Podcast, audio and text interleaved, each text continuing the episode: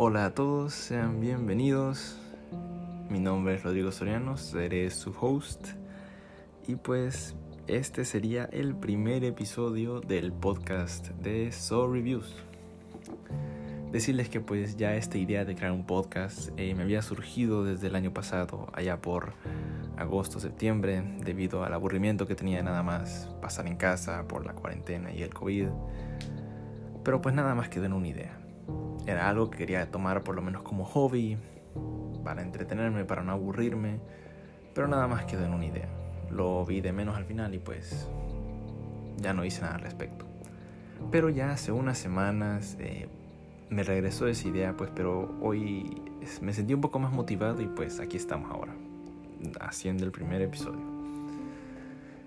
Y pues, ¿qué les puedo decir? Eh, yo en este podcast hablaré del cine, de varias películas, tanto que sean conocidas o no muy conocidas.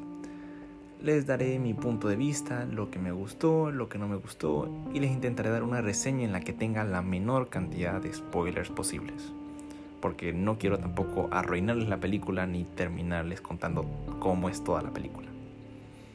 Pero mi objetivo principal con este podcast es más que todo llegarlos a persuadir o a convencer en cierta forma de que las películas de las que yo les hable, si es que no las han visto, que las lleguen a ver, para por lo menos entretenerse o para ver qué tal están. Si por ejemplo yo les digo que están buenas, que ustedes por lo menos digan, hey, Rodrigo dijo esto, a ver si es verdad, si es que es tan bueno o algo así, para que por lo menos disfruten un rato y conozcan también algo nuevo. Y pues bueno, eh, esta semana hice unas votaciones en Instagram en la cual puse dos películas y la ganadora de ellas fue Irreversible.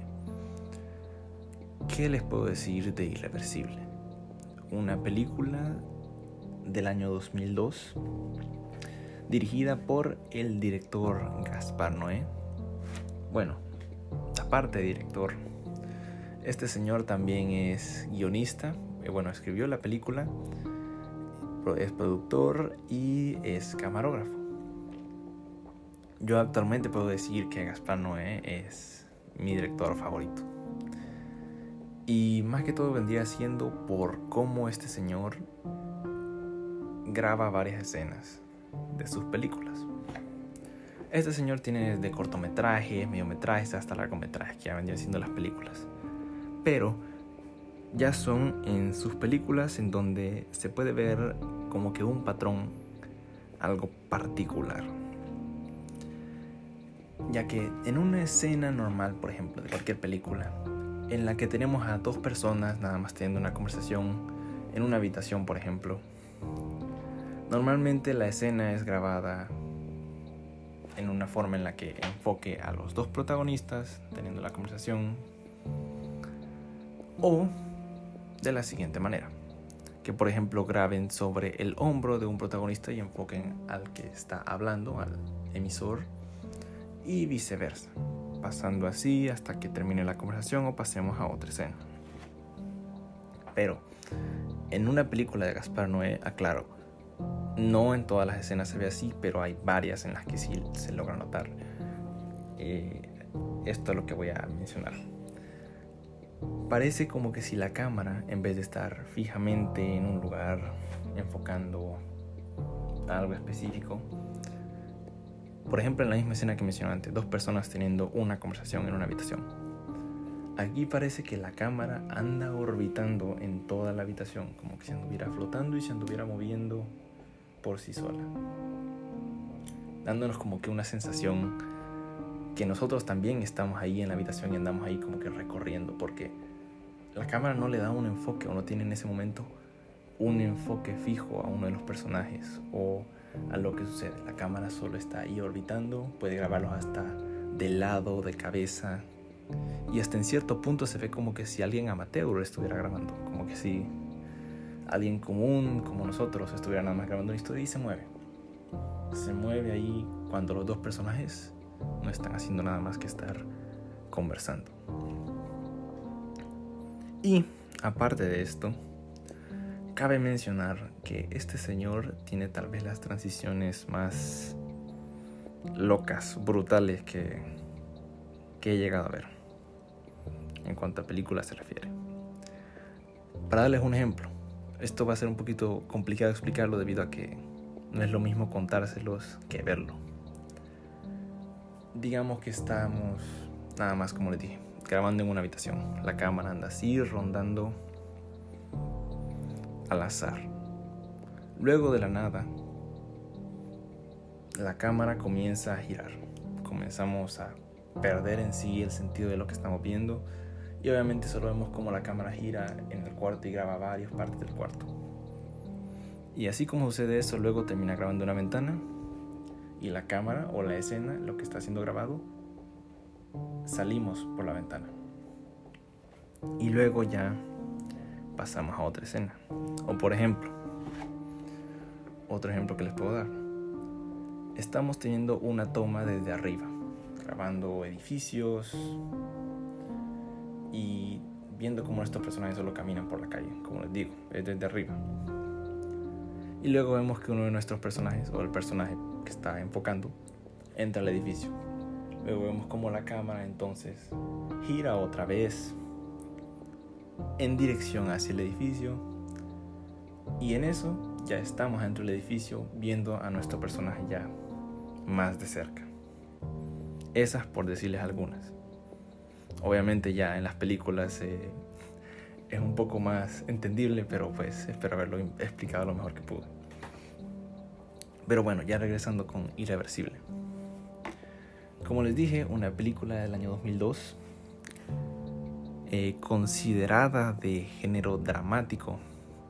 Yo me atrevería a decir que lleva también género de suspenso y hasta en la segunda mitad de la película sus pizcas allí de comedia.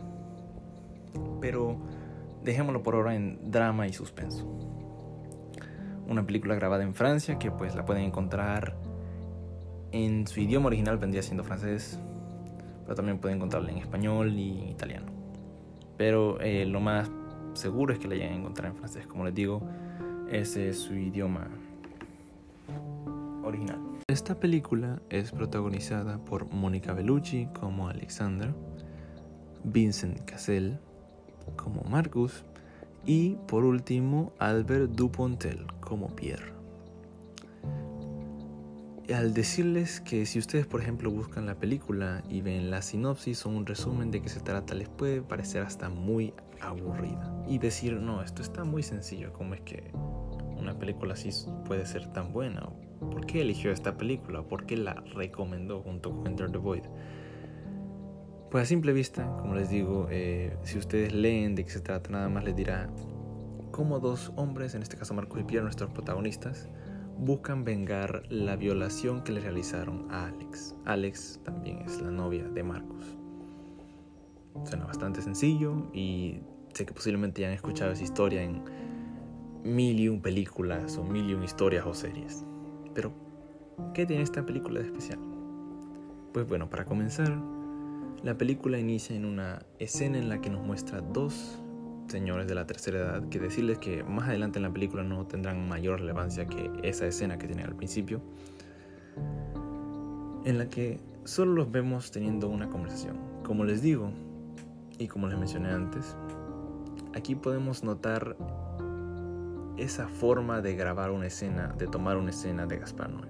Vemos como la cámara anda completamente desorientada, sin enfocar a ninguno de los dos que está ninguno de los dos señores que está conversando, nada más rondando, grabando hasta el brazo, el suelo, la cama, literalmente sin enfoque alguno. Y pues esos dos señores eh, nada más tienen una conversación al principio sin sentido, nada más que les puedo decir irrelevante para lo que vendrá más adelante, pero Viene entonces uno de los dos y habla de cómo perdió la mayor parte de su tiempo durante cuando estuvo en prisión. Y esto vendría siendo uno de los factores, el tiempo, que pues llegarán a tocar más adelante también en la película, así que ténganlo también en mente. Pero luego después comienzan a mencionar eh, acerca de un edificio que tienen al lado En este caso lo mencionan por nombre, el rectum. Comienzan a mencionar de qué ha sucedido, qué le sucederá a las personas que ha pasado y el ruido que se ha escuchado.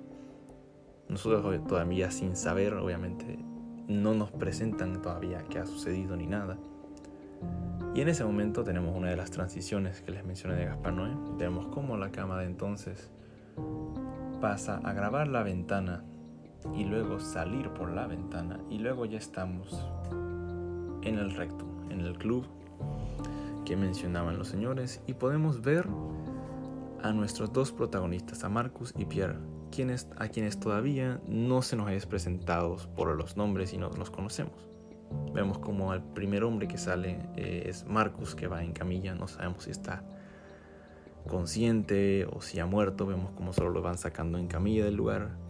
Y luego vemos que traen a nuestro segundo protagonista, que vendría siendo Pierre, esposado por dos policías. No sabemos qué ha sucedido ni nada todavía. Y luego solo vemos como ambos los meten al camión de la ambulancia. Decirles que tienen que ser bastante pacientes en los primeros 20 a 15 minutos de la película, ya que puede ser bastante confusa para algunos, bueno, para la mayoría, igual lo fue para mí. Y les advierto, esto puede sonar un poco extraño, pero justamente después de que ellos entran a la ambulancia, como les dije antes, tenemos unas, bueno, lo podrán notar si ven la película, como hay una transición en la que la cámara comienza a perder el control y en eso ya luego estamos adentro de la ambulancia. Aparecemos adentro ya viendo ahí a Marcus y Pierre. Vemos que Marcus eh, sí está consciente, pero todavía no sabemos qué fue lo que le sucedió, porque está ahí y porque también Pierre está ahí.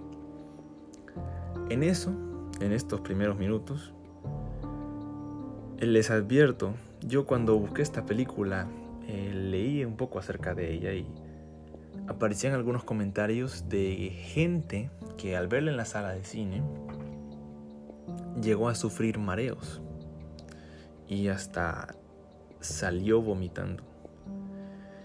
Eh, más que todo esto se da debido a que una de las canciones que pues, se reproduce en ese momento se supone que tiene un sonido bastante bajo y el cual puede influir bastante en los mareos, aparte de que lo que viene después de que ya vemos como nuestros personajes van en la ambulancia es como la cámara, como les dije antes, prácticamente pierde el control y nada más va girando y les advierto que puede ser que lleguen a sufrir mareos. No está confirmado, pero es posible, yo lo experimenté, así que quedan advertidos en ese sentido. Luego, Después de eso vemos, después de que la cámara ya se ha controlado, vemos como otra vez nos muestran ahora a Marcus y a Pierre ambos caminando en lo que podría ser, todavía no sabemos, un club gay. Nada más vemos que andan caminando y preguntando por un hombre. No sabemos por qué todavía, no nos han explicado por qué.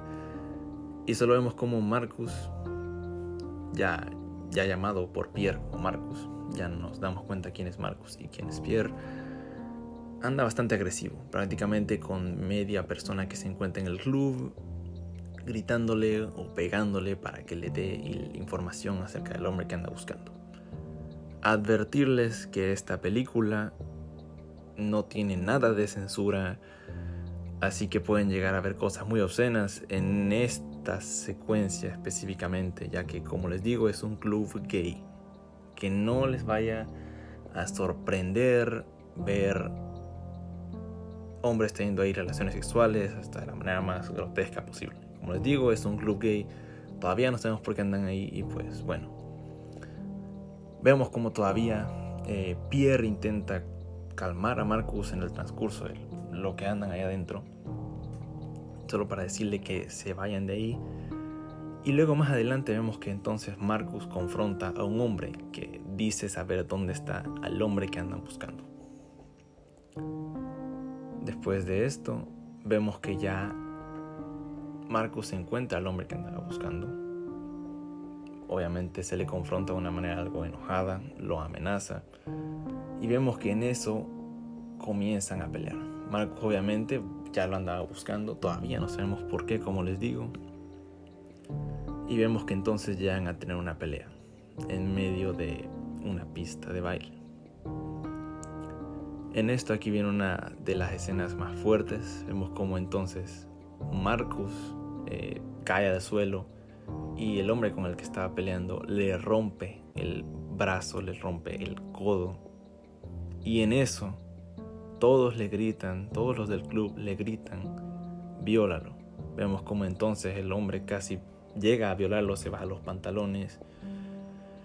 Y por suerte, Pierre entonces llega con un extintor y lo golpea en la cabeza. Aquí viene otra de las escenas más fuertes de la película, por la que también tiene un poco de controversia, porque vemos como Pierre procede a darle, sin censura alguna,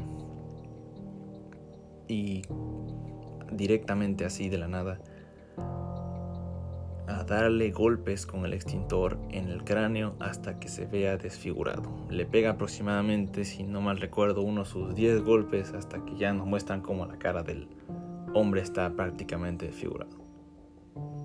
En eso llegamos a tener otra transición y otra vez vemos como Marcus y Pierre ahora se encuentran en un auto anda manejando Marcus. Todavía no sabemos qué ha pasado, por qué hicieron eso, por qué andaban buscando ese hombre, por qué andaban en ese club y por qué viene todo en esta forma.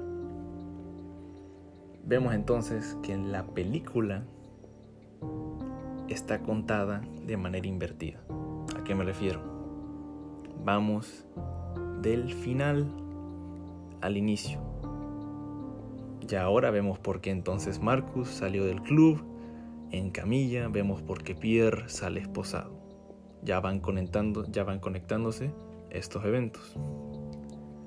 Pero ahora, ¿por qué es que están en este auto? Vemos que andan ambos buscando un lugar. Luego entonces Marcus frena y se baja a un bar, siempre agresivo, todavía no sabemos por qué. Y obviamente aquí luego vemos que pregunta ya por el rectum. Ya nos damos cuenta que pues andan buscando ese rectum, el club que vendría siendo el club gay en el que estuvieron antes. Y luego después tenemos otra transición más adelante y nos regresan más al inicio. Ahora que vemos, vemos como Marcus y Pierre venían en un taxi con un hombre asiático en el cual tuvieron un medio argumento ya que el hombre asiático no les entendía, no sabía dónde estaba el rectum, todavía no tenemos ni la mínima idea por qué andan ahí ni qué andan haciendo y bueno. Luego entonces vemos que en el auto que andaban Marcos y Pierre era el auto de este taxista asiático. Vemos cómo le dan una paliza al pobre señor y le roban su auto. Ya cada evento, como les digo, va teniendo más sentido y aquí es cuando ya la película va agarrando un poco más de, de ¿cómo lo explico? El, el, el nivel de la película va un poco más rápido. Ya no es tan lenta y luego todavía, sin saber por qué andamos ahí, nos retroceden más en el tiempo. Vemos que ahora Marcus y Pierre andan en un callejón con otros dos hombres, acompañados de otros dos hombres, todavía sin saber qué andan haciendo o por qué. Ahora todavía más con más confusión, cómo llegaron a donde el taxista y eso. Y pues vemos que es un callejón con prostitutas y vemos que andan preguntando por un hombre. ¿Y qué sucede? Eh, vemos que los otros hombres parece que conocen a la mayoría de las prostitutas. Todavía no sabemos por qué ellos andan ahí. Y luego nos encontramos a otra prostituta a la que le preguntan por el hombre que andan buscando en el recto, que todavía no sabemos por qué. Advertirles, ya otra vez, discúlpenme por esto, que no les sorprenda ver cosas grotescas o obscenas, que no les sorprenda ver penes, que no les sorprenda si les llegan a salir, como les digo, eh, escenas así de gente teniendo sexo y vayan eh, lo más precavidos posibles que les puede llegar a salir cualquier cosa. En esto entonces que amenazan a esta prostituta porque no saben por qué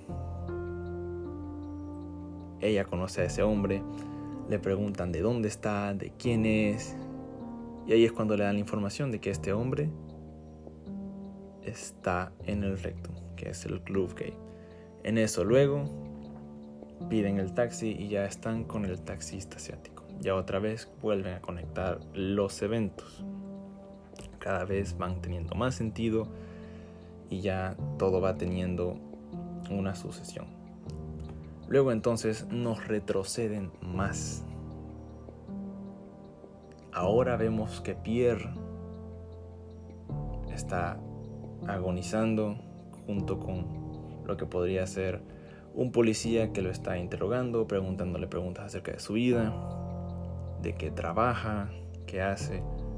Y todavía no sabemos qué, ahora estamos todavía más confundidos. ¿Qué ha pasado? Luego entonces vemos que Pierre eh, sale con Marcus, los dos prácticamente, a diferencia de como estaban antes, medio agresivos, eh, buscando a las prostitutas, ahora vemos que andan ambos hasta preocupados, decaídos, no sabemos por qué, y en eso se nos presentan estos dos hombres que le mencioné antes, que los andaban acompañando en el callejón. Y les dicen, que si quieren recuperar o quieren ver al que violó a su novia, que vendría siendo Alex, quien no, se nos, ha sido presentada todavía, que debe ir con ellos dos, estos dos hombres. Les hablan de cómo ellos trabajan mejor que la policía, de cómo pueden encontrar a cualquier persona. Vendrían siendo como unos mafiosos, podría decirse, los considero yo, porque no nos dan más información que prácticamente pueden conseguir al hombre que violó a Alex. Vemos ya entonces que, hey, entonces ellos están así por Alex, pero ¿dónde está Alex entonces? No nos las muestran todavía. Ya entonces vemos como Marcus y Pierre entonces aceptan de acompañar a estos hombres y en eso van a la búsqueda al callejón de las prostitutas. Otra vez agarra la sucesión de los eventos, ya van más conexión y todo. Nos retroceden otra escena. A diferencia de como vimos a Marcus y Pierre aquí decaídos, tristes, ahora vemos que Marcus y Pierre salen de un edificio, salen nada por una puerta obviamente, alegres ambos de buen humor, como nunca los habíamos visto antes en la película. Charlando y todo. Y en eso vemos que Marcus grita Alex. Y es porque puede ver que en este caso nos presentan a Alex ya por primera vez en camilla y con la cara toda desangrada. Todavía no sabemos qué le pasó ni por qué, y es en esto en cuando cambian las cosas drásticamente. Es lo que vendría siendo el inicio de Alex, aquí nos lo presentan como el final. Después de esto, de ver como ellos sorprendidos, obviamente, ven a Alex en camilla y todo, todavía no saben ni por qué, pasamos ya a otra transición. Nos mandan más de regreso, pero ahora estamos con una mujer que luego nos damos cuenta que vendría siendo Alex, quien llega a tener una conversación otra mujer. Estaba a punto de cruzar la calle, pero la mujer le dijo que era mucho más seguro tomar el túnel subterráneo. Que iba a saber ella de lo que vendría a pasar más adelante. Y en esto de que Va por el túnel, Alex, obviamente sola, sin nadie. Se encuentra otra mujer que está siendo acosada. Obviamente Alex nada más asustada. Intenta retroceder, intenta resistirse al ver eso. Pero este hombre entonces va por ella. Y aquí advertirles también, esta es eh, otra de las escenas por las que la película llegó a tener y tiene bastante controversia. Aquí podemos ver cómo este hombre procede justo en ese túnel a violar a Alex. Decirles que la escena se ve muy muy real, es bastante fuerte y es larga. Y pues vemos como Alex es violada y después de eso eh, golpeada en la cara varias veces hasta que queda inconsciente. Pero aquí viene otro factor que conecta con toda esta sucesión de eventos. Mientras Alex estaba siendo violada, una mujer nada más vio, no, no pasó por el túnel, nada más vio desde atrás y al ver se asustó y se fue. Esta era la prostituta por la que Marcus y Pierre anteriormente llegaron a preguntar y a amenazar. Aquí ya todo va teniendo más sentido. Ok, este hombre entonces fue el que con el que al principio Marcus y Pierre tuvieron la pelea.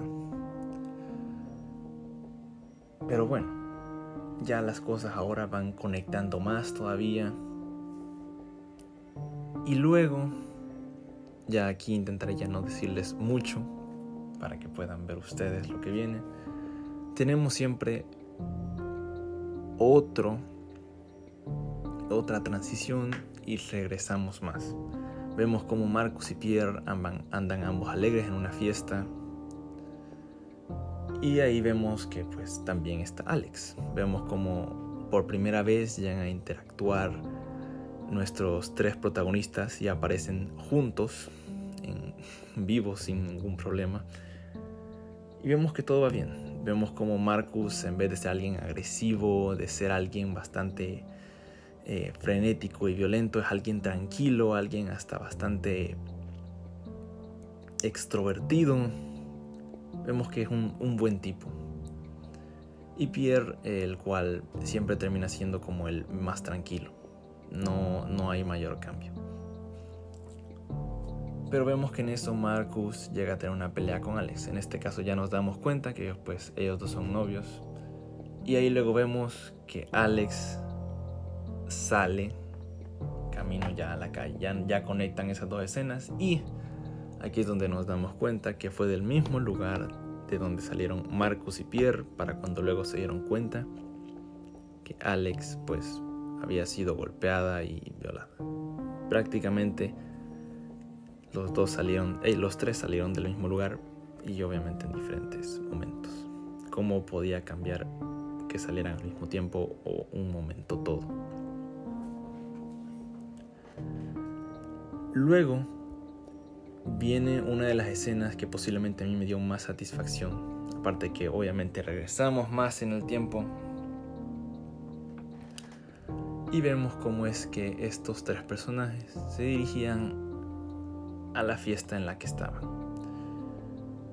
Decirles que es poco tiempo en el que llegamos a verlos a los tres conviviendo juntos, a Alex, a Marcus y a Pierre, pero puedo decir que en varias películas que he visto es la química que llevan ahí, que llegan a tener ellos tres en ese poco tiempo es de las mejores que he visto. Aquí es donde vengo y yo les digo que hasta ya la película tiene un giro radical completo de cómo algo violento al principio ahora es algo nada más tranquilo, algo donde hasta se pueden reír. Vemos como en el, en el poco diálogo que llegan a tener se puede ver que tienen una química brutal. En las pocas escenas que llegan a estar los tres juntos es para mí magnífico. Y a mí, por ejemplo, hasta me dio satisfacción ver cómo ellos tres se llevaban tan bien. Ver cómo es que ellos tres estaban relacionados en sí y todo y prácticamente eh, es como que la película ahí nos da un break de todo lo que habíamos pasado antes, de las peleas, de los argumentos, eh, de las escenas raras, obscenas, de, de la búsqueda del hombre que violó a Alex. Aquí nos da como que algo para que nos relajemos y que nos calmemos un poco. Y por último, tenemos al final eh, una escena donde vemos que obviamente, como les digo, Marcus y Alex eran novios. Vemos cómo ellos se amaban. Cómo era todo antes de que llegaran a la fiesta, de que quedaran en verse. Vemos que realmente sí tenían una relación bastante linda. Y podemos llegar a ver que hasta Alex estaba embarazada. Obviamente Marcus no lo sabía, Pierre tampoco. Lo cual es obviamente una mala noticia después de todo, después de todo lo que le pasó. Pero por último, nos muestran una escena en donde vemos como Alex se encuentra con su bebé junto en un patio con otras mujeres que también tienen bebés. Y este vendría siendo como que el final alternativo de lo que no hubiera pasado si estos eventos no hubieran sucedido, si no se hubieran dado a cabo. Y en esto es cuando yo digo que Gaspar Noé en sí quiso darnos como que una algo retórico que normalmente obviamente todos nosotros buscamos que en una película, por ejemplo, hay un final feliz, que nuestros protagonistas cumplan sus objetivos, cumplan sus metas, que logren lo que buscan, que venzan al villano. Y en este caso, nos lo presentan al revés. O sea, siempre nos presentan, obviamente, lo que podría ser un final, pero en este caso en el inicio. Y yo diría que esto se dio debido a que nosotros siempre preferimos ver algo bueno. Pero esta historia, si la veíamos desde el inicio que se nos ha presentado en el final, ay disculpen si esto suena algo confuso, ver cómo todos estos eventos nos llevan a un final tan trágico, creo que a nadie le hubiera gustado.